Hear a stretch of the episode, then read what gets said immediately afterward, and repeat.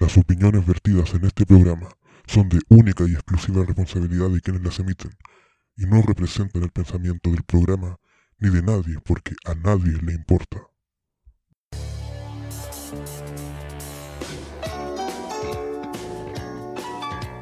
Bienvenidos a Terrícolas en Conserva.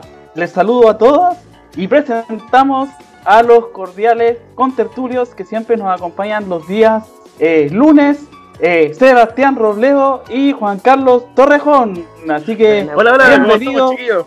bienvenidos a este programa, ¿cierto? A este podcast de Terrícolas en Conserva. Qué Bueno, buena, Rodrigo. Buen inicio, Rodrigo el turista. Tenemos hoy día alguien, pero totalmente VIP de la farándula criolla. ¿Por qué criolla? Farándula chilena, pues tenemos a un Rodrigo el turista. Que yo creo que hay que partir eh, preguntándote, Rodrigo, ¿por qué te dicen Rodrigo el turista? Porque es algo que. Yo- Yo de verdad gente- juraba que era el Rodrigo se llamaba turista de apellido. Lo- No. no, en serio. Lo busqué en internet y hay personas que tienen apellido turista. De hecho, es un apellido francés. Y me puse a buscarlo y claro, ahora cuando me dijiste, no, si eh, su Skype es Rodrigo Vega. Y yo, ¿es Vega? Eh, Pero yo pensé que era turista. Tiene que comentar eso. ¿Por. ¿Por qué diablos te llamas Rodrigo el turista? Pongan ahí en los comentarios ahí su, su opinión, su teoría loca, antes de que lo diga. Ya, es que esta, ¿por qué me dicen así? ¿Es una teoría conspirativa? No, mentira, no es conspirativa, pero sí, eh, igual no sabía que era apellido francés, mira, mira, podría involucrarlo dentro de mi historia también. No, pero hablando como en serio, eh, esa historia viene por dos partes. Una, que en un tiempo estuve demasiado bueno para viajar. Eh, sobre todo porque nosotros vamos a la iglesia y todo, entonces viajé mucho, demasiado. Era como que casi todas las semanas tenía que viajar. Y eso fue un año entero. Y además que eh, mi abuelo, mi abuelo, también, desde chico me decía el turista. Entonces hay una historia también familiar y era porque cuando salíamos de vacaciones nosotros vivíamos en el norte, en Calama. Entonces cuando llegamos, veníamos a, a Viña del Mar donde vivía mi abuelo, claro, decía, llegaron los turistas. Entonces desde ahí también está eh, Ah, el es apellido. una cosa mítica. Sí, es una, es una cosa mí- mítica y después ya me empezaron a reconocer a- así por eh, porque viajaba demasiado. Entonces, No, es pues sí, de hecho, en su momento, cuando te. Me, me acuerdo que. eh, te presentaron. Yo me acuerdo que te presentaron como el turista. Rodrigo Claro. el turista, así tal cual. Y fue cuando me mandaste la solicitud en Facebook. Claro, y Decía el turista. Entonces yo dije, oh, qué- nombre más bacán. Está buena. Y pasó lo mismo Claro. que con tu nombre, ¿te acordás, Jota? El, Sí, lo el- mismo. el segundo nombre. con Benjamín. Oye, pero. no, pero eh, adem- además hay una historia ahí secreta de por qué el Facebook está así, pues, Rodrigo el turista. Si, que- ¿te lo si quieren lo- te contar. o fuiste tú? No, es que hubo un tiempo en que estaba como de moda cambiarse el nombre del Facebook. Sí, y pues. ponerse como él algo o la algo. Entonces, El bellaquito. El el bellaquito. bella- claro, entonces, El pelusa. eh, en, en ese contexto yo me puse Rodrigo el turista. ¿Y qué me pasa hoy día? Que yo intento cambiarme el nombre a Rodrigo Vega Ramos y no puedo. Facebook no Lo me deja cambiaste cambiar demasiadas el nombre. Lo cambié tantas veces que Facebook no me deja cambiarme el nombre a mi nombre normal. Entonces, Hay- hay una mucha gente que le pasado eso. Y por, y por no perder la foto no lo queréis cerrar. Claro, porque tengo demasiadas fotos igual y de puros viajes igual. Como que subo fotos de puros viajes. Ah, qué Mira. bueno. Buen inicio. Bueno, Sí. chicos, aquí tenemos a Rodrigo Vega. Él también es parte, bueno, en su época también muy bien conocido por el, el turista, el, ¿cómo se llama? El ley del turista, así que También. Sí, ahí hizo un ley un por mucho tiempo, así que ya tenemos a alguien que por, por lo menos estamos pasándonos ya al lado farandulesco. Y de hecho, Rodrigo, te felicitamos porque tú eres nuestro invitado número 10. Mira, que- todos los días. Oye, el, el Terrícola en conserva ya llega subiendo. Hoy día caímos en la consecuencia. Así que en un futuro quizás te invitemos a alguna participación del, del invitado número 10. Claro, Buena. quizás no el invitado, sino 10 personas han pasado por Terrícola en conserva. Y bueno, Buena. chicos, si alguno de ustedes, yo sé que sí, los, el- los, los Joselop los José Gabriel Lop, están preguntándose qué le pasó, en este caso, a nuestro querido ami- amigo. eh, él y su familia están de luto porque falleció su abuelita, la, la abuelita de José Méndez. Así que en este momento no pudo participar en el, en el programa, así que les mandamos un gran saludo a nombre de Terrícola en. Conserva. Fuerza José, estamos contigo. Y bueno, tú mismo nos dijiste, pues, el show debe continuar y nos mandaste a trabajar, así que Así que en honor, este capítulo en, en honor a, a su familia. a su familia, así que Sí, dedicado totalmente. Y la gente que se está preguntando qué vamos a hablar hoy día, hoy día vamos a hablar algo que mucha, al José también le gusta mucho, las cosas gourmet. ¿Qué significa ser gourmet? Mira. Cocinar más, más allá de arroz y fideo. Así que hoy día vamos a hablar de comida. Sí, señores, hoy en eh, Terrícola en Conserva le enseña a cocinar. No. Vamos, allá, vamos a hablar un poco más allá de, de todo lo que significa la comida, de cómo se originó, el cómo, el cuándo, chascarros con comida y un montón de cosas. Así que si quieres seguir escuchando, quédate en este podcast de Terrícolas en Conserva. Conserva. Y vamos a pasar a nuestros auspiciadores. Así que cuéntanos, Así José. Digo, José. Eh, Jota. nuestro, Gabriel, la- costumbre. Jota, cuéntanos Mira, nuestro, nuestro auspiciador de Ritzia. totalmente a Ritzia hecho a mano.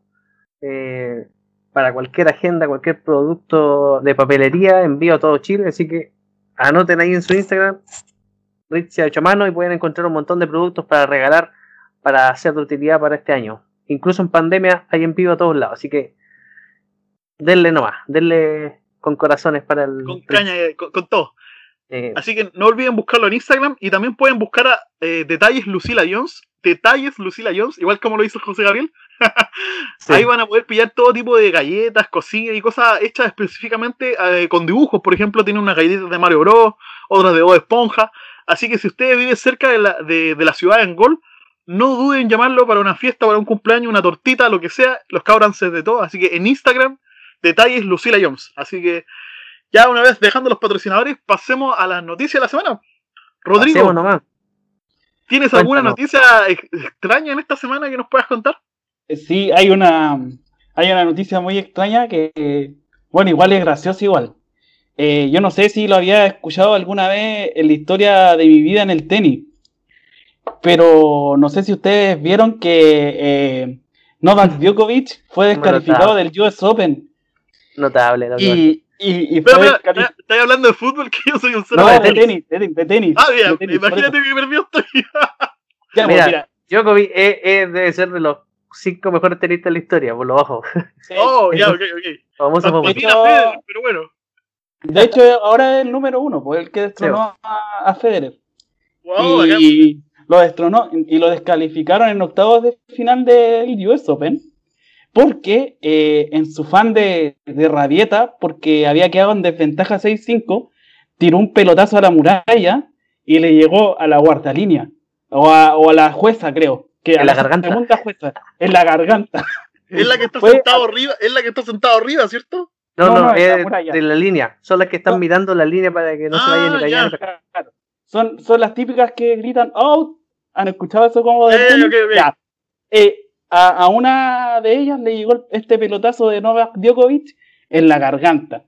Y fue tal eh, la magnitud que quedó, quedó con mucho dolor en el suelo.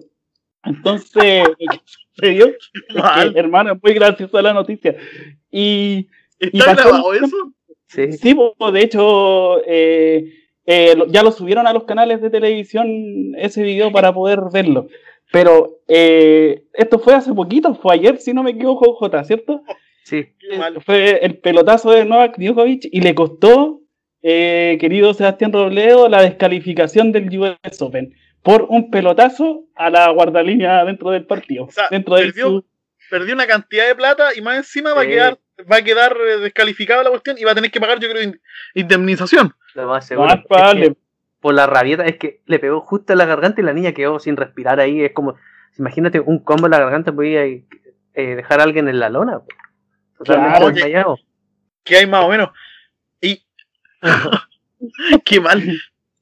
Oye, pero ¿te has dado cuenta así que los tenistas de por sí son, son bien, son, ¿cómo se llama esto? Son atarantados. El chino Río igual acá se, se ha pegado su este más o menos. Y creo que Federer y otros gallos he escuchado también, el, el Nadal también, siempre se mandan como, como No, cagazos, por decirlo así. pues, Siempre están Sí, ahí. se- se mandan con doros, pero eh, yo nunca en mi historia de haber visto tenis, de cuando era chico, eh, que crecí viendo tenis, nunca vi una descalificación por un pelotazo a una jueza de línea. Entonces, eh, dado, por eso es gracioso y a la vez ser porque histórico. yo nunca lo había visto. Claro, es histórico ese pelotazo. Yo estoy seguro que sí. Sin duda. Muy bueno. Así que esa es mi noticia. pasan en el deporte. Oye, Sí. y otra cosa muy extraña, estos gallos que, no sé si cachan esta cuestión de los gallos de los terraplanistas. Ah, también, sí, Ah, también sí, lo Ya, la cuestión de los terraplanistas, una pareja de terraplanistas navegó para encontrar el fin del mundo y se perdió. Ahora lo están buscando en, en su bote, que se pa- partieran así a comprar el mundo, a grabarlo, y se quedaron sin recursos y se perdieron. Así que ahora la Marina los está buscando. Qué mal. Ir a probar tu teoría y perderte. Lo que sí tengo que admitir que tienen pantalones, porque hay algunos que sigan con las compilaciones de YouTube y no, no salen nada. Estos fueron a comprobar si era verdad o no, claro, de una forma un poco extrema y se llegaron a perder. Creo que fue en un velero, ¿no? Por lo Sí, que en un leí, velero. Algo así. Es que igual, igual quien se va en un velero a descubrir si la Tierra era plana. Es como así como Claro. un mont- tienen recursos para cuánto un velero tiene para una semana y la mayoría son cosas de lujo, pues ni siquiera es como para que a, a mar abierto. Así Sí, que, Y el tamaño del bote también no es muy grande, entonces claro. complicado. Pero bueno, ¿y Tremendo. tú, Jota, qué tenías esta semana? Mira, es una, es una noticia, como a mí me gusta el fútbol, es como un adelanto, como venir del futuro de un jugador que la va, que va a ser famoso en los próximos 15 años. Es un jugador español, se llama Ansu Fati.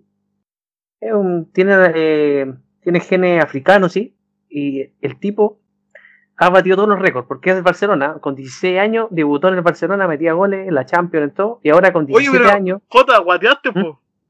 ¿qué pasó? Hace cuatro capítulos ya lo habíais contado eso. No, no, no, ese otro le quitó. Ah, este otro. otro. Es que este, este cabrón, Este es mejor que ese. no sé si mejor, pero es un crack. Y ahora en España, en el partido de España con Ucrania, metió un golazo, casi un gol de chilena.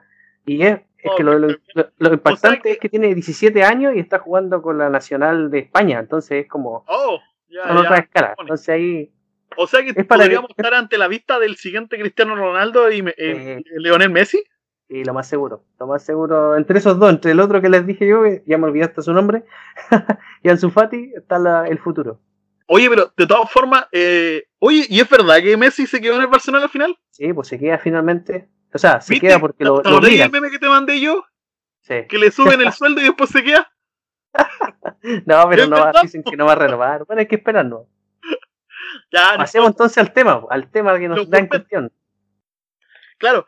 ¿Qué significa ser un chico gourmet? Y me gustaría que empezaran los chicos a, a- a comentarnos más que nada. Eh, yo sé, bueno, ustedes ya, todos, cada, cada uno, incluyéndome, cada uno tiene su propia casa, ya es dueño de hogar, por decirlo así. Así que cuéntenos, pues, ¿qué, qué- de hecho, ustedes dos vivieron un tiempo juntos. Sí, pues con el Rodrigo ¿Qué vivimos. significaba ser, ser gourmet? ¿Cocinaban aparte? ¿De repente se prestaban comida? Eh, Cocinábamos poco juntos, pero las veces que cocinábamos juntos siempre nos dábamos el mismo gustito. Era eh, panita o, o corazones de, de pollo Uh, con cebollita y puré. un par de veces hicimos ese, ese mismo menú eh, a, a- a mí en días de en, en cenas de nocturna. no, no he comido panita desde que me fui de la casa de mi mamá. Sí, no, no me ha hecho panita. Mira, Pero no, no- no es porque sabéis que se nos, se nos olvidó que existían. He comido marisco, he comido de todo. Pero me, me diste antojo de panita. Mira tú. mira. Yo, hay que ver, que- la cuestión es que en la casa mi mamá tenía así a la mano, pero no me había dado cuenta de las que las tenía. Por ejemplo, el tema del. El orégano, bueno, siempre lo conocí y un montón de cosas, pero distintos tipos de pimienta y cosas así. Ya como al mes con la que recién empezamos a comprar. Porque antes de eso, como que igual estábamos medio perdidas. Y el laurel, mi vieja creo que lo usaba, pero no me había dado cuenta que existía en la comida hasta que hasta que lo dije, uy, esta, esta plantita se echa en la, la comida y sirve para algo. No, no de ser, no, no de ser así sí. como ignorante, que no servía para nada, sino que el sabor como tal. Así como, ¿cómo consigue mi mamá ese sabor? Y en Era ese el laurel. sentido, ¿cómo son sus recuerdos de la cocina? Por ejemplo, Rodrigo, ¿cómo, cómo recordáis tú a tu- eh, los primeros recuerdos de tu infancia, la mano de tu madre o de alguna abuela? ¿Cómo es- Claro. son tus recuerdos? Ah, Porque hay gente mira, que dice yo- que es todo rico, pero hay otras personas que dicen que no cocinaban tan bien sus familiares. En tu caso, ¿cómo es la historia? No, en mi caso, eh, bueno, mi mamá igual cocinaba, ella era mucho de inventar comida, entonces no era, no era mucho de, de seguir como, o sea, si bien seguía las tradiciones como de la comida típica eh, casera chilena, como la cazuela, como los porotos, como los Oh, garbanzos que no me gustaban tanto, pero eh, como que de repente igual inventaba y, y yo creo que eh, el- la comida más espectacular que yo me acuerde de cuando estaba chico y que tengo memoria era el, era el congrio a la olla. El congrio a la olla, Oh, hermano, oh, era al jugo, era espectacular, le quedaba pero espectacular. Yo siempre repetía, pedía repetición para Imagínate. ese plato porque, porque era espectacular ese pescado a la olla, pero era espectacular Mira. y todos los sábados compraba, entonces yo tengo muy buen recuerdo ese, ese, ese pescado y, y lo comía desde pequeño. Ahora no, hace mucho rato no lo como, pero cada vez que voy para allá trato de... Claro, de- de- de, de, de picar Sí. el diente ahí. Es increíble la memoria, la memoria eh, que tenemos a, a la- a lo que comemos. Es una cuestión que te lleva directamente a, lo- a recordar, a, a- a añorar esos tiempos. A mí La me memoria emotiva de la comida. A mí me pasaba con las sopaipillas con chancaca, que nos dimos cuenta con mi hermana, con la, con la Paola, que de repente cuando ella se había, ya, había, ya había crecido ya, pues tenía como 15, 16 años. Entonces cuando mi- le pedía cosas, mi mamá ya no le hacía tanto caso. Y como teníamos cuatro años de diferencia, me decía, Seba, Seba, dile tú, dile tú. Entonces yo partía diciéndole y después eh, le metía así como, mamá, pero tengo hambre, quiero sopaipillas. Y mi mamá, claro, en ese tiempo, en esa época no había mucha plata, entonces como que rebuscaba el por qué no, y después venía la Paola de trocito y le decía, ya, yo también quiero mamá, decía, ya vayan a comprar. Y siempre recordamos la sopaipilla en invierno. Lo que sí, mi mamá, no sé por qué, y yo creo que en todas las casas chilenas pasa, que en verano nunca se hizo. Era como, no, estáis locos, ¿por qué voy a hacer sopaipilla en verano? Como que Claro, se y en verdad todo el es tiempo como, es posible, o sea, no, no hay tiempo para comer. No bueno, al menos que las temporadas son. No voy a encontrar sandía en, en pleno invierno, claro, pero, salvo pero que la he congelado, que sé. acá, acá en Chile hay temporadas para comer cosas y eso es parte de la vida gourmet chilena. ¿Por qué lo digo? Porque, por ejemplo, eh, hacerte una, no sé, una cazuela en verano y la gente te crucifica. Es como, ¿por qué estás haciendo eso con este calor? No, y es como si el resto de la comida no fuera caliente. Sí. Pero el chileno se pega mucho a eso, al tema del clima. Onda, si ustedes me tuvieran que nombrar así rápido, cuatro comidas de temporada, ¿qué les viene a la mente? Incluyendo fruta, algún tutti alguna cosa así. Eh, a, a mí me viene al tiro la, todo lo que es con choclo en los veranos. Ah, Eso la humita. toda la, todas las truculencias con choclo. Eso me viene verano pegado, uva y sandía. Mi mamá nos metía esa cuestión por los ojos. Compraba uva, sandía, No, y pero también galletas y Lo lo que más recuerdo, había. de, lo recuerdo de mi infancia también que teníamos un peral en Navidad, perlas de Navidad que le llaman una chiquitita. También muy común asociar eh, en ese tiempo en Navidad la- con las peritas. O el melón también. El melón también. Oh, el melón. es de, de verano. Es- sí, es- es- no voy a decir melón con qué, pero el melón también es una. Claro, con que piña. que piña, claro. Un, un- melón, un melón con vino para niños. Oye, eh, estaba cachando.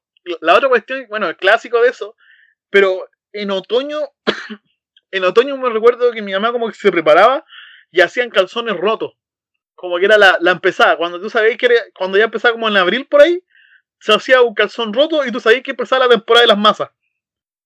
Y ahí después venían los picatones, venían calzones rotos, eh, cambiaba la comida, ya no, ya no era la, se- en verano era más arroz y fideo, y de repente su asadito, sus papas fritas, ya empezaban más la, el tema de la guatita, el Mira. tema de la, de que te hacían un garbanzo, y, y iba cambiando a poquito y empezaban con la cuestión de la, ¿cómo se llama esta cuestión? Eh, a mí me decían de cabrón chico así, se me olvidó. No, el ceviche no, el otro, eh, pantruca, porque era muy Pantruca. blanco. El pantruca de Robledo. El pantruca Robledo. No, pero muy, muy, muy buena. Yo- y, y unas pantrucas, y me acuerdo que mi mamá, para ahorrar plata, lo que hacía era pescar la pantruca y cocía la carne y el pollo. Y con el jugo de eso hacía las pantrucas. Entonces, cuando después tenía que hacer las pantrucas de nuevo, tú hacías una cazuela y después la otra semana hacías las pantrucas. Y así ahorraba plata. Y las Sí, dos po. quedan con la misma cantidad de sabor a, a pantruca. Digo, Mira, sabor a carnecita, entonces Carnecita. no queda así de, de poco. Mira. Y esa cuestión de mi vieja, no sé cómo lo hace para ahorrar plata. Para cocinar rico y ahorrar plata, porque uno de los- yo por lo menos cocino acá en la casa, me queda bueno. Pero igual eh, invierto sus lucas, o sea, el plato igual es más caro. Claro, cuando hay que cocinar con poco dinero, ahí está la magia. El- Por eso, máquina- ahí- por eso Unimar tiene los almuerzos con cuatro lucas. no deja Claro. de ser. Claro, no. Yo almorzaba en el Unimar, el que estaba ahí en, me, acuerdo en su momento en, en Apumanque, porque trabajaba por allá. Entonces Ya. había un, un, un McDonald's, iba a decir. Estoy acostumbrado a, a esa comida no gourmet, pero no, eh, al Unimar y en el Unimar eh, sí, vendían como almuerzos, era como que estaba todo preparado. Y efectivamente compró lo que decía el J, que era como 4 lucas el plato, algo así. Y ¿Alguien que hace eso acá en Rengo? Eh, el Cugat. Ah, No, no, tengo idea quién es el Cugat. No, Ya, es es un supermercado de la región de O'Higgins, es un supermercado. Que cualquier persona que es de Rancagua al sector te va a decir, no, si el Cugat existe, pero tú le vayas a decir que Rancagua tampoco existe, entonces tampoco te vas a dar cuenta. Todo este sector de Chile tiene cosas raras, y entre ellas está el Cugat.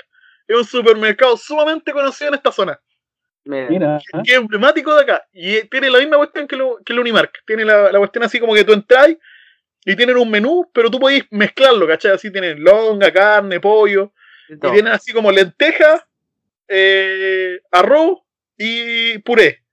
Y todos los días lo mismo. Y por 2.990 te serví un plato. Mish, Mira. regalón.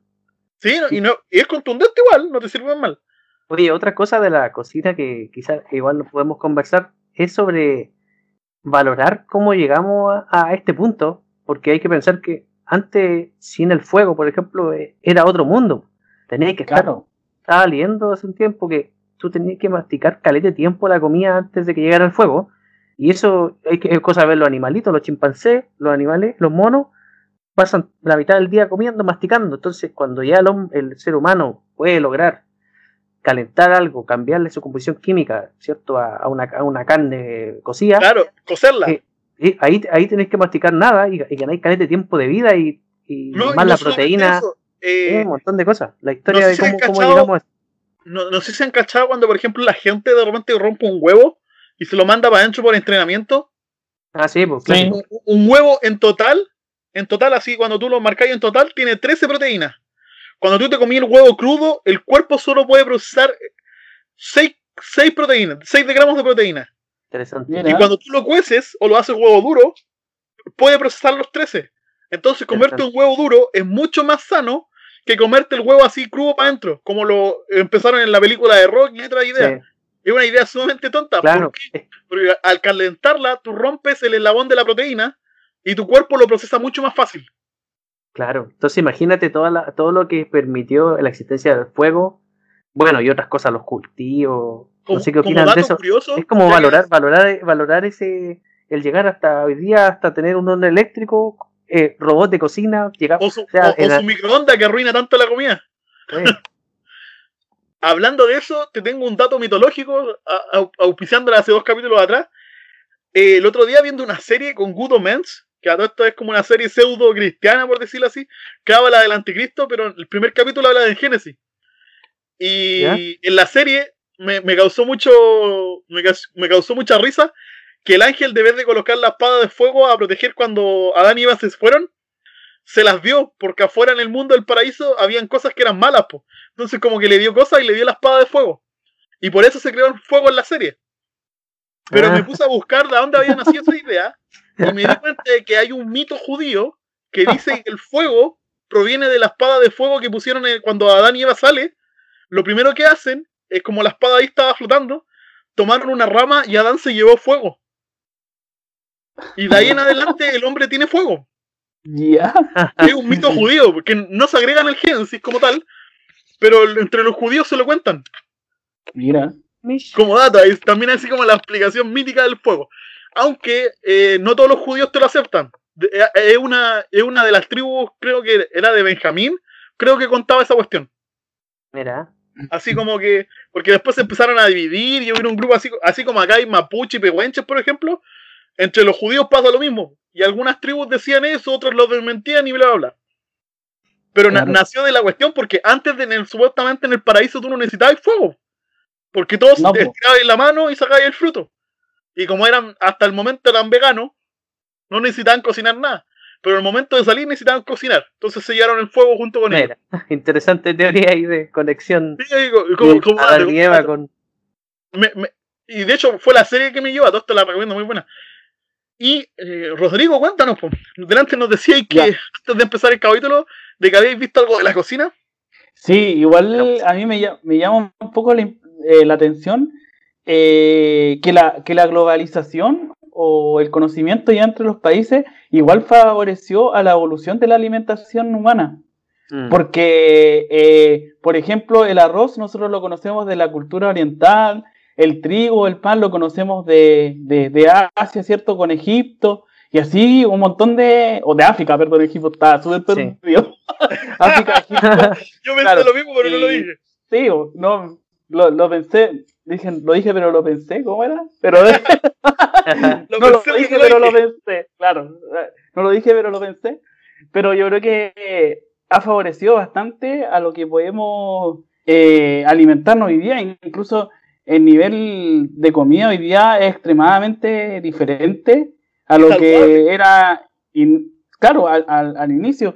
Se ha sofisticado tanto que ya no solamente eh, hay comida eh, como tradicional, digamos, sino que ya existe un montón de otras cosas, como las Sí. comidas para los, veja- para los vegetarianos, para los veganos, y yo creo que en realidad, por ejemplo, si a mí me hacen probar la mayonesa de los veganos, para mí es súper mala, po. no, no, no me gusta, Claro. de hecho, pero, ¿Hay pero para, esta que se llama Not Mayo?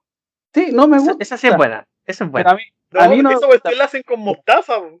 Claro, la cuestión Es es que malo, no, me, no me gusta porque eh, eh, no le encuentro el mismo sabor. Pero si tú vas donde un, un vegano, él le encuentra sabor a mayo. po. Entonces, Es que yo creo es, que, un tema de moralidad también, porque ahí un- como que te, te obligáis a comerla.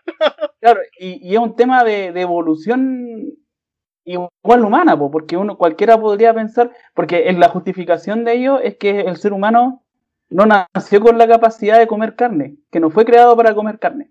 Entonces, eh, esa es como la teoría más extrema de- del veganismo, que dice que el ser humano no, no nació eh, para comer carne, sino solo vegetales, verduras, y que las, las proteínas de las carnes las pueden encontrar en, otra, en otras cosas.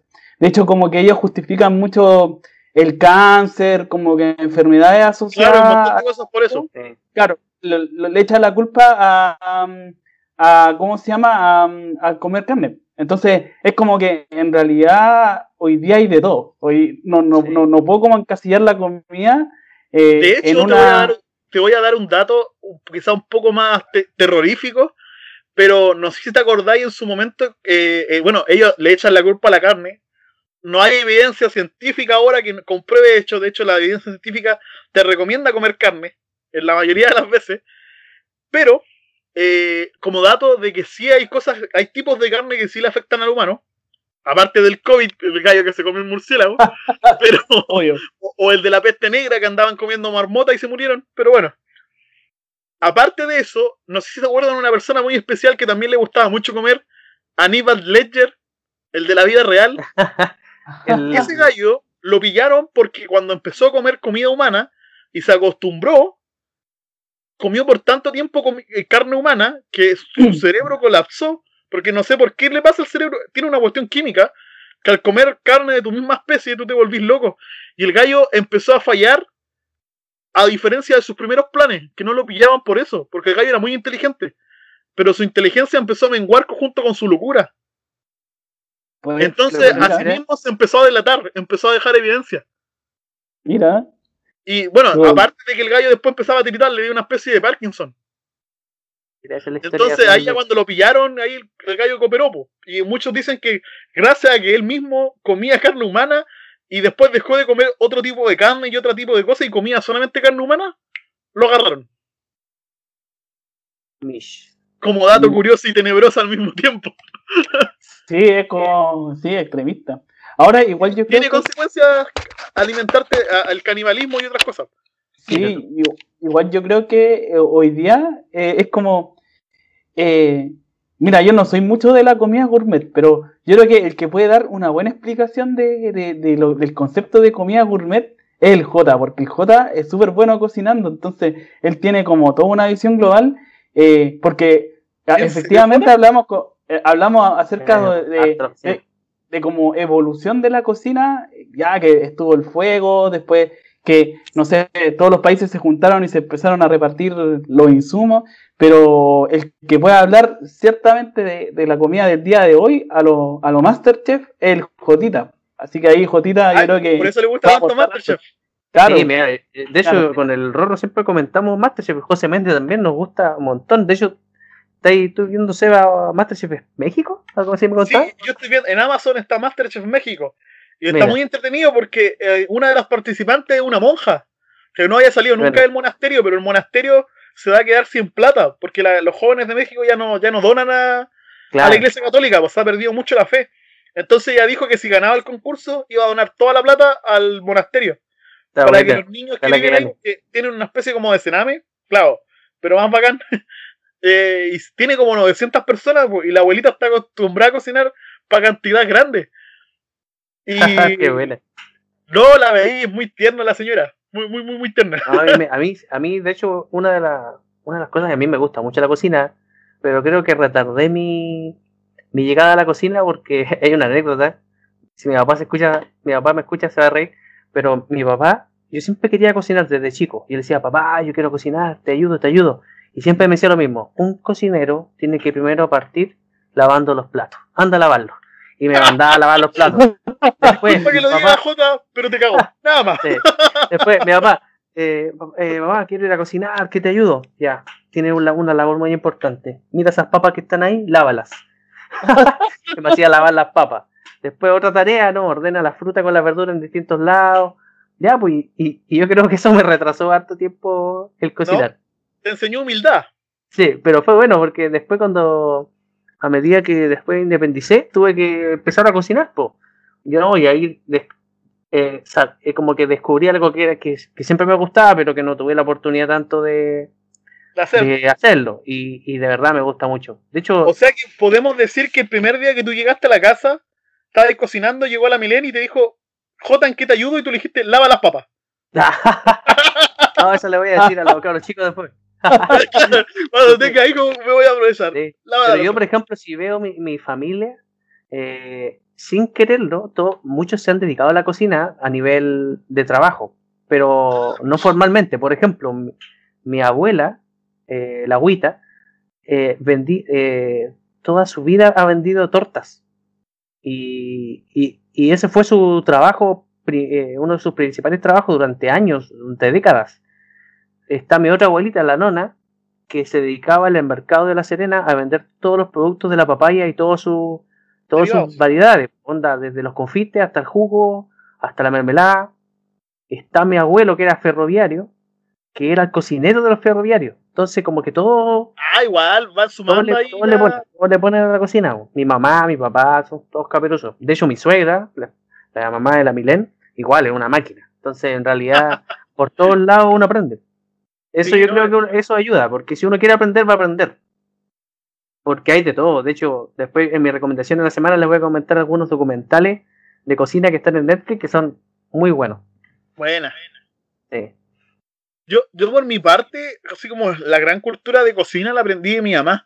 Que mi mamá desde pequeñita siempre, de hecho ella tiene desde su época de colegio, le enseñaban a, a cocinar y ella no, en e- imagínate en esa época, hoy en día le apartaban a las mujeres del hombre y hacían cocinar a las mujeres.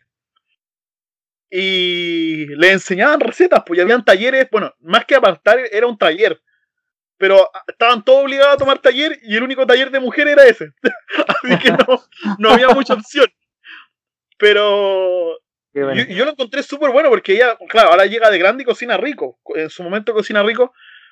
Eh, y cocinaba y siempre anotaba las recetas. Mi mamá en todos lados tiene como recortes de diario donde sale la receta. Atrás, si salía alguna receta, es que algunos tarros vienen con la receta escrita. Sí, Claro. Mi mamá tiene el recorte y todos esos recortes lo iba pegando así como en un, en un- cuadernito. Y motiva. siempre tenía la receta. Y mi mamá siempre me enseñó alguna cuestión que, que yo, yo al principio soy súpermente desordenado. Ella ponía to- todos los ingredientes en un plato antes de empezar. Todos. Y, y después los ponía en orden de cómo se iba echando cuál, en qué lado. Y mi mamá era tan. Sigue esa receta, onda. Si la cuestión te dice tenéis que hacer un volcán y echar la levadura en la esquina a la izquierda, arriba, superior. Mi mamá te busca ese lado y te lo echa justo ahí, despacito. Y yo era de esas personas que tiraba todo dentro de la cuestión y lo revolvía. Obvio. Y no consigo de repente los mismos sabores, pues, ¿cachai? Y ahí me di cuenta que, claro, de repente seguir una receta al pie de la letra, cuando la receta es buena, eh, hay que hacerlo. Entonces, creo que una de las... eh, yo, bueno, tuve una carrera muy eh, desarrollada con lo industrial automático, entonces, como para la gente explicarle rápido es como robótica. Entonces, la, cuando empecé a llevar la cocina, de repente la lógica de la cocina a la robótica y viceversa, mejoraron mucho mis platos. Onda, si, si le echaste mucha sal, tenéis que echarle, mezclarle agua, eh, perderle el miedo de repente, el ejemplo de la Getty también me comentaba de que perderle el miedo de repente mezclar los aceites con la agua. Por ejemplo, el otro día estaba haciendo algo con fritura y le eché un vaso de agua. Y me, la Getty me decía, ¡ay, cómo hiciste eso sin que se te prendiera toda la cocina! Y hay distintos trucos que, que agarráis, ¿cachai? Y después lo probó y dijo, no, esa cuestión va a quedar mala. La probó y no, pues, pero se pensaba. Y, y lo probó y dijo, no, te quedó súper bueno. Y eh, me comentaba que en su caso siempre le decían, el aceite y el agua no se mezclan. Y en este sentido sí, porque estaba, la, la- se, se podía, ¿no? Porque si, a todo esto, si la gente está haciéndolo en un sartén, no lo haga. Yo lo estaba haciendo en un wonk, que es un sartén japonés. Ah, el huevo, sí. Claro, entonces, Claro, y como lo estaba viendo, y la otra es que el, el agua sí la podéis mezclar con el aceite cuando el aceite no está a tan alta temperatura y el agua está hervida. Mm. Por- porque lo que hace que el aceite salte mucho es el hecho del el cambio de temperatura. Claro que se repelen, se repele el agua Claro, con se el aceite, y hace una- un proceso de fisión y ahí se evapora. Entonces, todas esas cositas son detalles que después fui cachando, voy viendo programas de cocina y, y me empecé a culturizar, por ejemplo, el tema de que con la que te discutíamos mucho que el ají de color era igual que el paprika. El paprika es el ají de color, pero ahumado entiendo yo, ¿no? Nada que ver. Es lo mismo. Si de hecho tú compras paprika, abajo en los ingredientes dice 90% ají de color. Mira, Mira, Y el otro son conservantes. Es lo mismo, solamente que, de hecho, nosotros somos el, como datos, somos el primer país a nivel mundial que exportamos paprika. Porque Mira. el ají de color chileno molido. Y Está paprika en francés nomás, po. Cuando Sí, tú vayas a la comida francesa y te dicen, no sé, po, eh, picarones con chancaca y con paprika. Porque a- a- utilizan mucho el tema de que el paprika, como es un ají- el ají de color molido, es un ají que te da un picante, pero también un dulzor. Se utiliza mucho en postres. sí, mira, interesante. sí, Así que-. Y cuando eh, caes loco, po, en México también hacen eso, de mezclar eh, los ajís con los postres. El otro día prepararon una carne con ají y chocolate. Qué loco. No, qué loco. Y los No, chefs no. lo vieron. Y yo quedé así como, Sí, pues, "Qué es, que, es loco". que en México eso se llama el mole. El mole es muy rico. Yo una vez lo probé. El un pastor que estaba en Calera, que vivió en México. eh, justo ese día estaba mi hermana, parece. eh, no recuerdo muy bien. Y hizo mole. Pues la cuestión rica. Era una carne con cebolla, pero le ponían chocolate. Pero era un sabor, ay, ay, ay. Muy bueno. Buena, ¿eh? Muy bueno. Y son cosas de atreverse, ¿no? Eh, bueno, ya pasando un poco, soltando este un poquito y para aliviar un poco el, el asunto, pasemos a las recomendaciones de la semana. ¿Qué le parece? Vale. Sí, oye, yo quería decir un, un último dato curioso antes que pasemos a la otra sección. Eh, yo creo que, o sea, igual era una pregunta, pero yo creo que ya vamos a cerrar la sección. Lo voy a tirar, no. Lo No, que si pasa es que hoy día- esto. Claro, no es que, es que justo eh, me acordé de, de, de lo que tú dijiste, po, de que existían un montón de, de- de máquinas que te ayudaban a, a cocinar y, y todo. Y justamente hoy día ya existen estas máquinas que tú le echas todos los ingredientes y te preparas los platos. Entonces, eh, yo creo que eh, la evolución de es una opinión personal, sí. Como que a futuro yo creo que de verdad la cocina va a ser muy robotizada. No va a haber nada De hecho, eh, te- yo tengo una de eh. esas máquinas que tú decías acá en la casa. Tengo la, la, la, la Osoji Mix. De hecho, aprovecho ahí, si alguien me- nos está escuchando, de promocionar a la empresa Osoji eh, de Chile. Te dedica a hacer distintos robots que te ayudan en las tareas de la casa. Y entre ellos está la Osoji Mix, que, te, que, que de hecho está a un precio bastante accesible en comparado con los del, mersa- los del distinto mercado, que hay. Claro, porque la otra empresa. Rumba, que lo hace Tauros, y no, los precios se elevan exageradamente caros. Pero Osoji está vendiendo acá ya, ya en Chile, de hecho eh, lo podéis pillar en Falabella, en Amecediño, un montón de otras tiendas, y de hecho en su página oficial. Eh, y te permite hacer pan, tiene máquina de pesado y hacen, cocinan como lo hace, no, no es como un microondas, sino que tiene un calentador por inducción magnética. Que no es lo mismo Claro. que el microondas, pero te calienta la, comida mucho más rápido.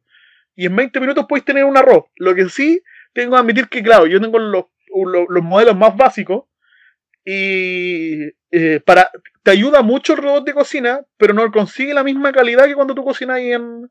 Claro, Ya. a eso quería llegar yo. Igual como que me imagino que va a ser muy robotizado, pero siempre con supervisión de sabores, porque un Sí. robot es impo- un robot es imposible que te conciba los sabores.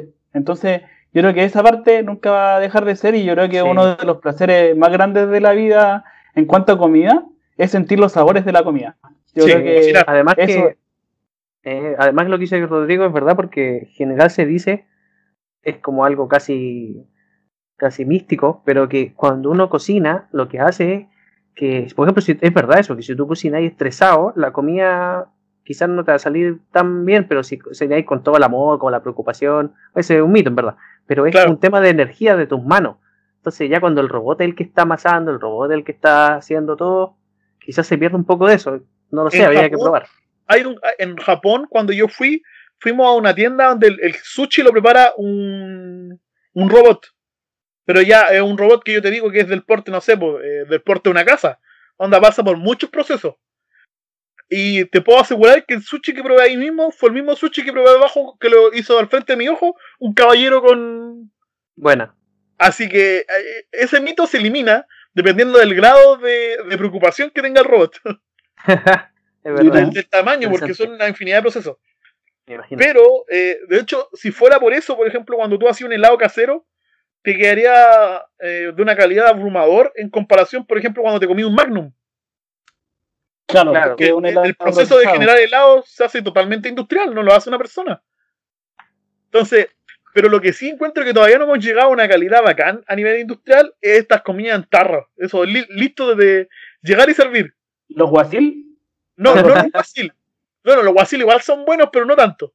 Pero yo te, no, yo te digo así, carbonada lista en tarro, fideo en tarro.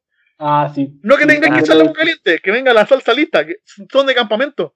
Que tú le sacáis la etiqueta al lado, lo ponías al fuego y lo abrís. Sí, y te lo sí ahí visto. mismo.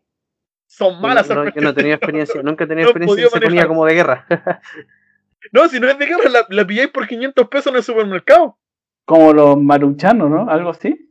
Es que el maruchan sabe bien rico, aunque no, si comís durante un mes maruchan, te da apendicitis, pero no, de, de hecho la otra vez estaban acusando en, en Japón, acusaban de que la empresa maruchan, bueno, acá en Latinoamérica llegó, pero en Japón no lo pilláis. Fue porque la, la denunciaron por eso, porque en Japón hay harta gente que compra, compra, ¿cómo se llama esta cuestión de fideo y los prepara, po, y los jóvenes lo hacen mucho. Y cuando llegó a la empresa, a muchos acusaron de que le dio apendicitis. Mira. Se la sacaron del país por pesca. Se fue. Así que como dato, es rico, pero no hay que hacerlo mucho. Ya, pues, y con toda esta cuestión, yo creo que la cocina se puede llegar, pero como decían, depende del proceso que se haga.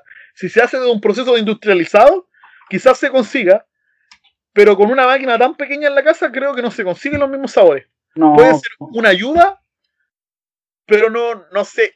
Aunque tengo que admitir que hay, hay muchas cosas que la gente pensaba que no se iba a lograr. Onda, dejar el caballo de lado y, te- y, y pasar un automóvil fue un, un avance industrial tremendo. Y creo que con la cocina va a pasar lo mismo. Claro. No, sí, eso está más que claro. Incluso, ¿En bueno, pasando. ¿Tú crees que pasaría eso? Yo creo que has pasaría. tanto turista. Mira, es que yo creo que yo, yo creo que ya está pasando, po, y no necesariamente en casos como la comida. Por ejemplo, en Japón eh, bueno, estaba viendo un programa el otro día en, en Canal 13 y Amaro Gómez Pablo viajó por ciudades de Asia, donde la tecnología es muy avanzada y los, y los japoneses se estaban casando con robots, po, a ese nivel. Ah, sí, una locura. Ent- Entonces es una locura igual esto de los robots.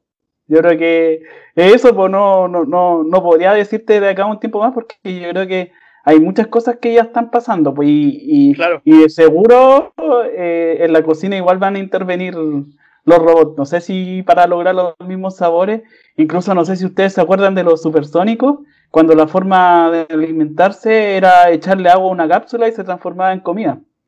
Entonces, Bulma también hace eso. Sí, pues Bulma también lo hace eso en Dragon Ball. Entonces, eh, de alguna u otra forma, eh, como que son el- la mirada es muy futurista, pero hay cosas que suceden igual, pues, que hoy día están pasando. Y eso quería comentar como dato curioso. Bueno, Hay, hay una empresa hay una empresa holandesa que quiere disecar carne y está tratando de hacer ese proceso de que- reducir tanto la carne que cuando tú le eches agua vuelve a ser carne para transportarla mejor en los en los contenedores de los de los de cómo se llama esto ah supermercados Mira, buenísimo. abarataría mucho el costo de transporte y el hecho de que no tener que transportarla en frío porque está seca claro. lo están haciendo con unas células raras de no sé qué, que como que eh, bloquean el aire y después dejan pasar la proteína y donde la proteína se humedece, vuelve a crecer. Es como transformarlo en charqui, pero sin echarle sal. Mira, No, pero yo, de verdad, yo creo que si eso lo logran, es una startup, así que están recién partiendo. Está bueno el Pero en un par de años, imagínate ver eso en el supermercado, ir a comprar una cápsula y echarle agua y hacerte un asado. qué loco. Qué loco, sí, de hecho, eh, llega a ser muy loco, pero bueno. Eh, oye, pasemos a las recomendaciones de la semana. Vale, Sí, po. Dale, Rodrigo, Eh, ¿qué nos recomiendas tú así como Sí, Rodrigo, dale más, parte con tu. ya. Ya, mi recomendación es muy particular hoy día, porque yo lo he escuchado, ya algunos recomiendan libros, películas, series, y hoy día les voy a recomendar un juego. Un juego, un juego de, de computador, es en línea. De hecho, eh, hoy me llamaba la atención porque estaba leyendo y grandes empresas de telecomunicaciones en Chile y en el mundo eh, hacen concursos de, esto, de estos juegos online. Y, y pagan mucha plata y hacen torneos nacionales, internacionales. De hecho, como que le quiero recomendar un juego que igual Chile ha participado con equipo en el mundo y creo que salió segundo eh, este año o el año pasado. No me acuerdo que el de los, salió segundo, le ganaron los, los argentinos y, y creo que existe una bronca gigante entre los dos países respecto a esto. O sea, si tú, tú- claro, si tú entras al juego, siempre se están agarrando a garabatos entre los chilenos y los argentinos. Existe como una disputa porque, claro, eh, se generan estos torneos internacionales y como la gente los ¿Qué ve. y comunidad más amena? Claro. eh, y como los ve también, se agarran, se agarran a, se empatelan, ahí mismo. Eh, entonces, el juego que les quiero que recomendar y que soy un fan y un vicioso hace muy poco tiempo porque nunca me había llamado la atención y ahora sí creo que lo estoy jugando algo, League of Legends. El famoso LOL. LOL. El famoso LOL. El famoso LOL. Ya es un juego que, bueno, fue creado, no fue creado por LOL, fue como, no me acuerdo el nombre de, de quién lo creó, pero consiste en que Riot Riot, Games. Riot Games. Y, y que consiste en que existen dos equipos de cinco, de cinco jugadores por lado en línea, eh, con la única misión de destruir la base del, El Nexo. del el nexo del contrincante o la base del contrincante y eh, claro existen como estos personajes que son eh, cada uno de los equipos y, y tienen que ir eh, guiando su ejército entonces es un juego muy muy muy entretenido y lo recomiendo en este tiempo de pandemia si es que no has jugado League of Legends nunca y lo comienzas a jugar creo creo que Mucha a gente lo ha escuchado, porque ahora cuando te metes a YouTube es casi imposible que no te salte un spam de League of Legends. Entre Fortnite y LOL. No, Claro. pero yo, creo- que el, el- el LOL en particular eh, tiene mucho más adherentes que Fortnite. Porque Fortnite es otro tipo de juego, un juego donde tú disparás y es uno contra uno, pero acá tenés que trabajar con, como equipo y con equipo. estrategia. Claro. Claro. En, Entonces- en, su, en, su, en su momento yo me acuerdo que LOL lo jugué, pero de pequeño después me aburrió y me salí porque la comunidad la encontraba demasiado tóxica. No sé cómo seguir ahora. No, igual de tóxica. Igual de tóxica, Pero- pero, Eh, no, que yo, yo soy de jugar más tranquilo. De hecho, me gustan los juegos donde tenéis que trabajar en equipo, pero no hay chat. Porque hablar con la gente en los juegos, de ahí te sacan lo peor de sí, no sé por qué. Sí, sí, eso está claro. Pero me pasa, me pasa eso. Y la otra cuestión es que me jugaba, me no sé, lo encontraba la vista desde arriba no me gusta tanto. Entonces lo probé en su tiempo Smite. No, ¿Ya? sé si lo cacháis. Es lo mismo, pero en el, tú veías el personaje en tercera persona. Ya, Entonces lo. De hecho, si queréis, métale una, una miradita por ahí, quizás te guste. ya. Eh, y la otra es el Dota, el famoso Dota, que es de donde, El donde- de donde vino sí. el LOL. Sí, el Dota yo también dicen que Yo es hace muy bueno. poco, hace poco había recomendado un juego de Riot que también tiene que estar muy ligado con el LOL, que es eh, Legends of Runeterra, que te habla de la historia de lo que pasa en el LOL, más allá del, del lore, por decirlo así, de lo canónico, de qué, qué personaje mató a quién realmente, porque hay personajes que están en el LOL que ahora ya están muertos en el en el en el juego, aunque en el juego Claro. no, aunque te dejen usarlo, por ejemplo, el Gunplanks. Miss Fortune la mató, por ejemplo, como dato. Claro. Sí. Y Es todas que, esas cositas, todas esas es cositas te la dicen en el juego. De hecho, tú, tú podrías hacer una sesión completa de Terrícola en conserva solo con League of Legends. Porque el- los, perso- los, los personajes. Tienen una hay variedad son- gigante, sí. son gigantes, es una cantidad de personajes que tú no te imagináis que podéis jugar. po. Y lo otro que el- todo lo, por ejemplo, ya si bien existen como tipos de personajes para funciones específicas, todos tienen como superpoderes o, o- o disparos diferentes. Entonces es muy difícil aprendértelos todos y tienes que invertir Claro. demasiado tiempo. Yo no me quiero enviciar tanto porque de verdad como que siento No, que me nota. mucho tiempo pero eh, creo que es un buen, muy buen juego. Muy buen juego porque Espera. te deja eh, una que eh, te ayuda a perder mucho tiempo también. Eh, eh, es muy entretenido porque eh, el juego tampoco es como tan, tan complejo, pero es muy entretenido, muy entretenido. Yo de verdad como que no le había tomado el peso hasta que lo Hasta jugué. que lo probaste. Sí, lo probé y dije, ya no, no. Y si tenía un grupito de amigos que juega de antes, Mejor, po. mucho, mucho, mucho mejor porque te enseñan y no tenéis que estar investigando los personajes y todo. Entonces es muy buen juego. League of Legends, recuérdelo. League Ah, of bueno. Legends. No, el famoso LOL. Si de hecho escriben LOL en internet y le va a salir una cantidad impresionante de cosas. Sí. Jota, cuéntanos. Tú dijiste que me ibas a recomendar algo de, de, de cocina. Sí, en Netflix hay dos eh, documentales o series que tengan que ver con la cocina que a mí me gustan. Una se llama Chef eh, Table o la tabla del chef, que es eh, cocina de autor. ¿Qué significa? Es como ven a distintos cocineros de mejores del mundo, los que han ganado premios y todo, y es un capítulo especial para ellos. Muestran cómo llegaron a la cocina, su historia, su tipo de cocina, su filosofía de cocina.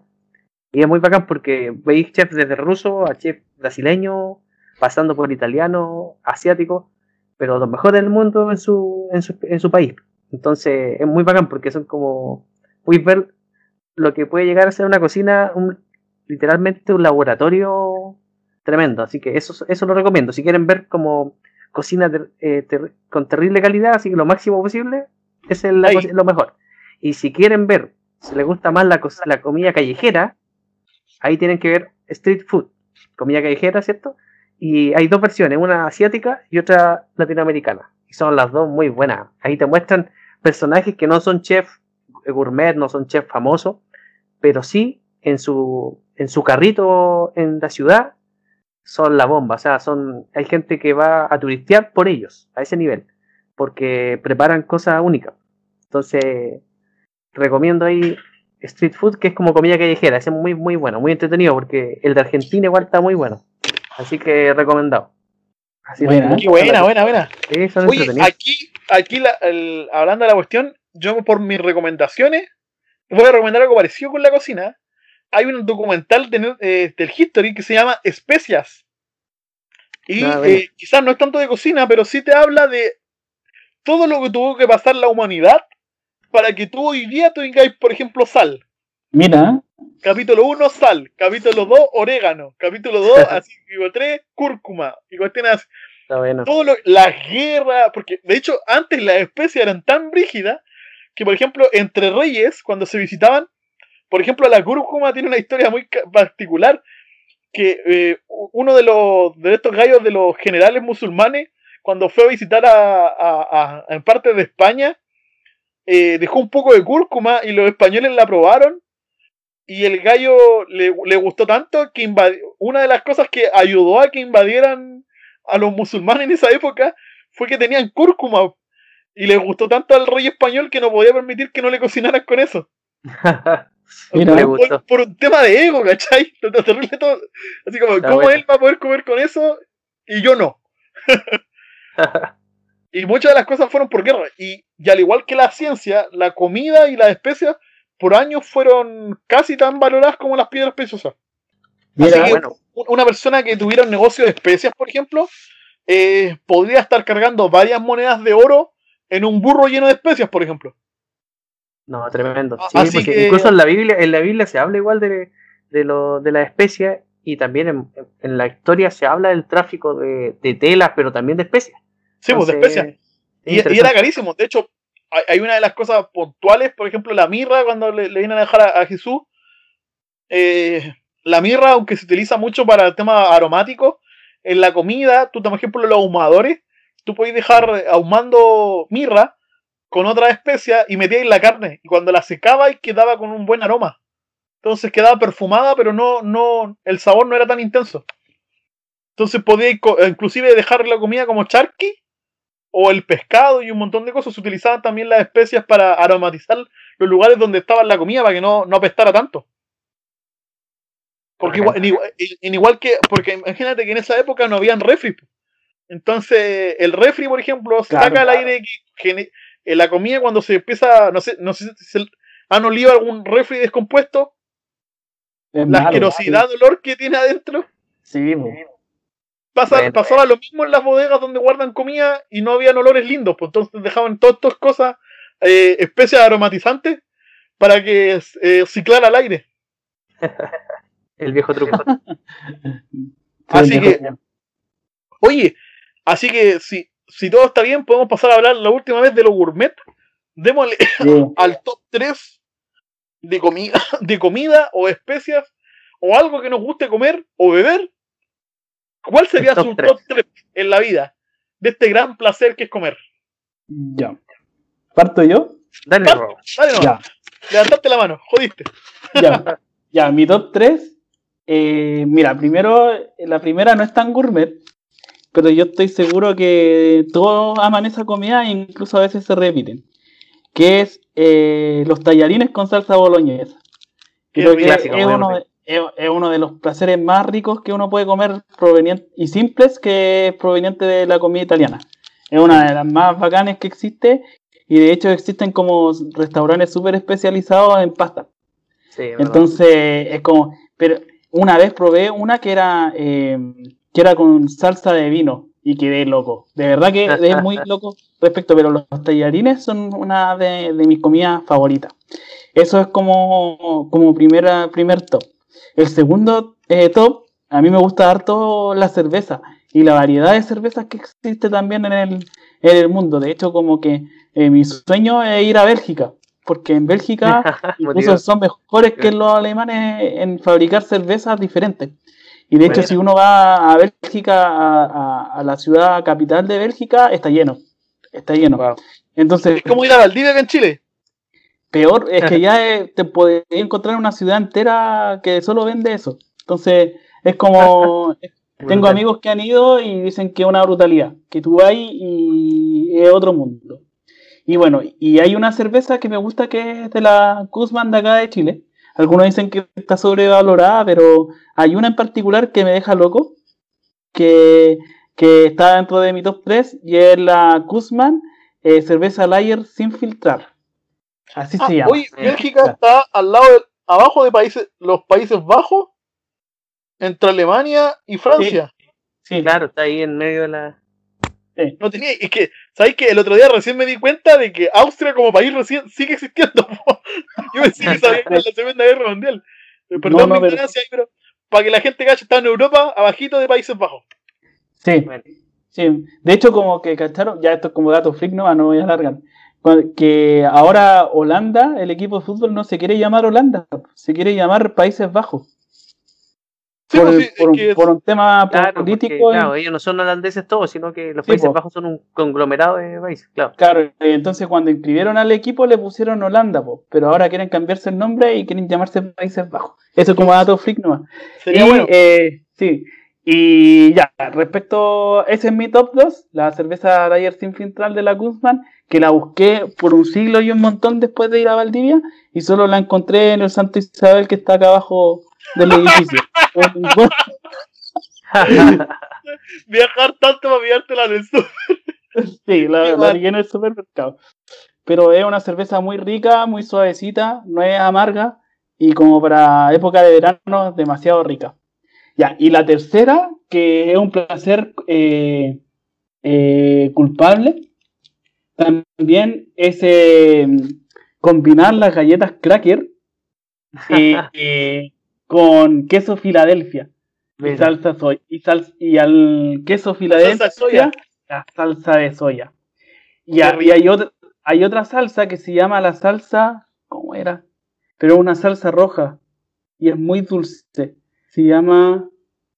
Ya, la cosa es que no me acuerdo, Pero se la la, quedo la clásica que. Sí, que es una sushi. salsa, agri- claro, es una salsa como agridulce, pero no es la misma del sushi, que es como Vale, vale. roja. Ah, No, ya me acordé, Ah, mermelada, De, mermelada de pimentón. Y Sí, tú la encuentras en el súper, mermelada de pimentón. Mermelada-. Le echas encima al queso Filadelfia, mermelada de pimentón y queda pero espectacular. Entonces, esos son tres mis, mis tres placeres culpables, los tallarines, Qué buena. la cerveza Lager sin filtrar de la Gunzman y eh, el queso Filadelfia con una de estas dos variedades, o con salsa soya o mermelada de pimentón. Buena. Qué Pues mira, Oye, y hay variedad, pensé- Tiene su, tiene su detalle. Juan Carlos, cuéntanos. ¿Cuál mira, es la yo top, top 3 voy a poner el todas las variedades y formas de hacer una, eh, el osobuco. Eh, que es la, una parte de la carne que a mí me encanta porque lo- me encuentro que es una carne que quizás no es la más cara, quizás no es la, la, más codiciada, pero a mí me encanta de, a la olla, eh, al horno, eh, de todas formas me encanta. Eh, es una, una carne que a mí me, me trae muchos recuerdos y, y cuando he tenido la oportunidad de ir a restaurantes, sea por la pega o X, X razón, eh, si hay osobuco, no importa lo que haya, voy a pedir osobuco. Ese es como... Es que eh, es muy rico. El, ese hueso le aporta una cantidad Eh. de sabor. Sí, es increíble. Ese es, eh, es uno de mis carnes productos favoritos. El segundo yo creo que es la lenteja. Eso puede ser un poco raro, pero a mí me encantan las lentejas, me, me fascinan, tengo una predilección por ellas. eh. Siempre he dicho que es mi comida favorita, Tenemos, salvo tenemos que admitir que la lenteja acá en Chile es un lujo que nosotros no valoramos.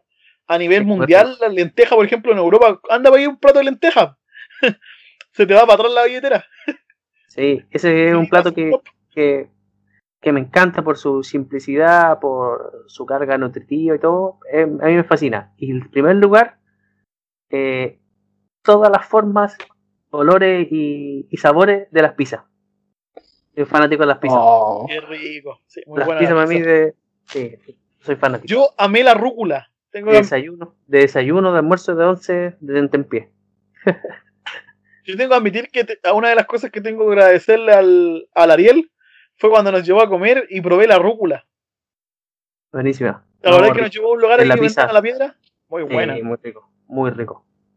Le da mucha frescura a la rúcula a la pizza, le da una cosa muy rica. De hecho, ahí fue una de las primeras veces que descubrí la cuestión de que la comida tiene que tener base, un segundo sabor y después tiene que tener un sabor que le dé frescura. Porque si, por ejemplo, carne, carne, carne es rico, pero también tostiga mucho. Entonces, si queréis seguir comiendo, tenéis que aplicarle algo que le dé refrescura. Lo mismo pasa con la hamburguesa, cuando hacía un pan.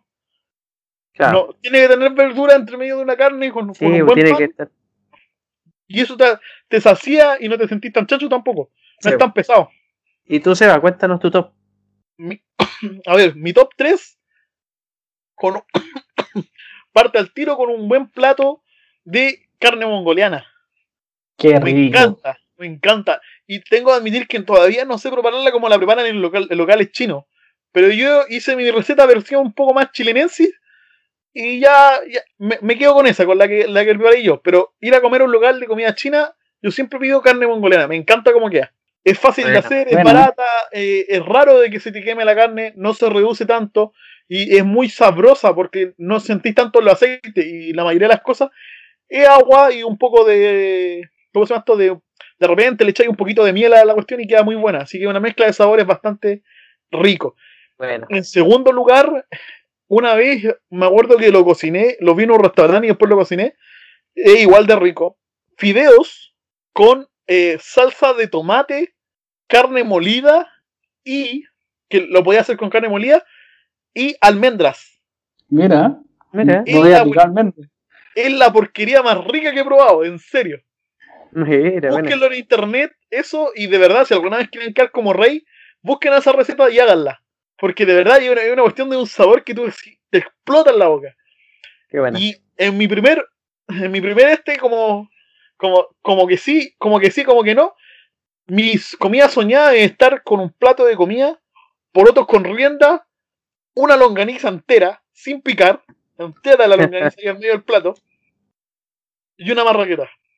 Mira, ¿eh? Calentita. Eso, pero una buena marraqueta sí, no, no como Sí. ese vecino, como ese vecino cagado que no le echa sal. No, una buena No. marraqueta. Ahí, ahí, eso. ojalá Mira. recién salió del horno. Sí, bien sea- calentita. Y, y yo estoy en el paraíso, ahí me dejáis comiendo por horas. Ese sería tu top. No, mi top. Pero, y voy a hacer una mención honorífica a un, un hombre baje colombiano. Que quizás si alguna vez ustedes le tienen miedo, prepárenlo. ¿Les gusta la leche con plátano? Sí. Sí, Ya. Hay una cuestión que es tres veces más rica que la leche con plátano. Que no te ese, creo. no, en serio, te lo puedo asegurar. No sé si han probado alguna vez, por ejemplo, cuando la leche con plátano estáis bebiendo, termináis de beberla y te da un sabor que te da como un pic de dulzura y después baja. Sí, Sí. Ya. Te puedo asegurar de que esa vez cuando lo probé, te da un orgasmo en la boca. Te lo puedo asegurar, de verdad. Yo tenía 10 años y creo que fue mi primer orgasmo. ¿Y qué, qué es? Es. Esa, esta, esta es la receta. Tomáis tu juguera, pescáis una palta, la partís por la mitad, le sacáis el cuesco y echáis la palta. Dos paltas. mira. Una, do- dos, cu- de, dos vasos de leche, dos cañitas de leche. Pescáis leche condensada. Le echáis, la le echáis leche condensada a, a gusto. Leche evaporada. Oh, la media bomba. una cucharada de azúcar, lo cerráis y lo batí. Compadre, te juro que lo vaya a repetir. El Mira. placer que te produce la palta con el- la cuestión así es un pic. Me acuerdo que esa vez estábamos, de- una vez lo volví a probar, lo- a los 10 años lo probé y yo dije, no, tiene que ser el azúcar.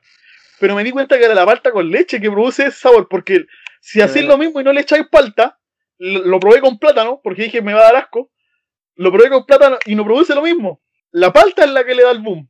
Y me acuerdo que estábamos con el Esteban el, el, en la ratia ¿Ya? Y lo probamos, pues. y en la ratia nos quedamos mirando y los dos dijimos, ¡oh, la embarró! Y fuimos a comprar otro tiro sobre la misma. Qué buena. Así que les digo, de verdad, si quieren tener un orgasmo culinario, inténtenlo. Ahora que está tan cara la palta, pero lo vale. Dos paltas, Mira. leche y para adentro.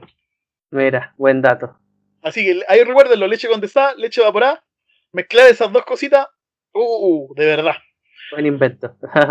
Invento colombiano. Así que, cerrando eso, bueno, algún saludo, como siempre, los chiquillos. A- a- a- ce- cerrando los saludos a, los famosillos. Un saludo a Will Smith, como siempre. Y bueno, al. José Gabriel también, que yo creo que nos, nos va a estar escuchando. Gabriel, que va a estar escuchando.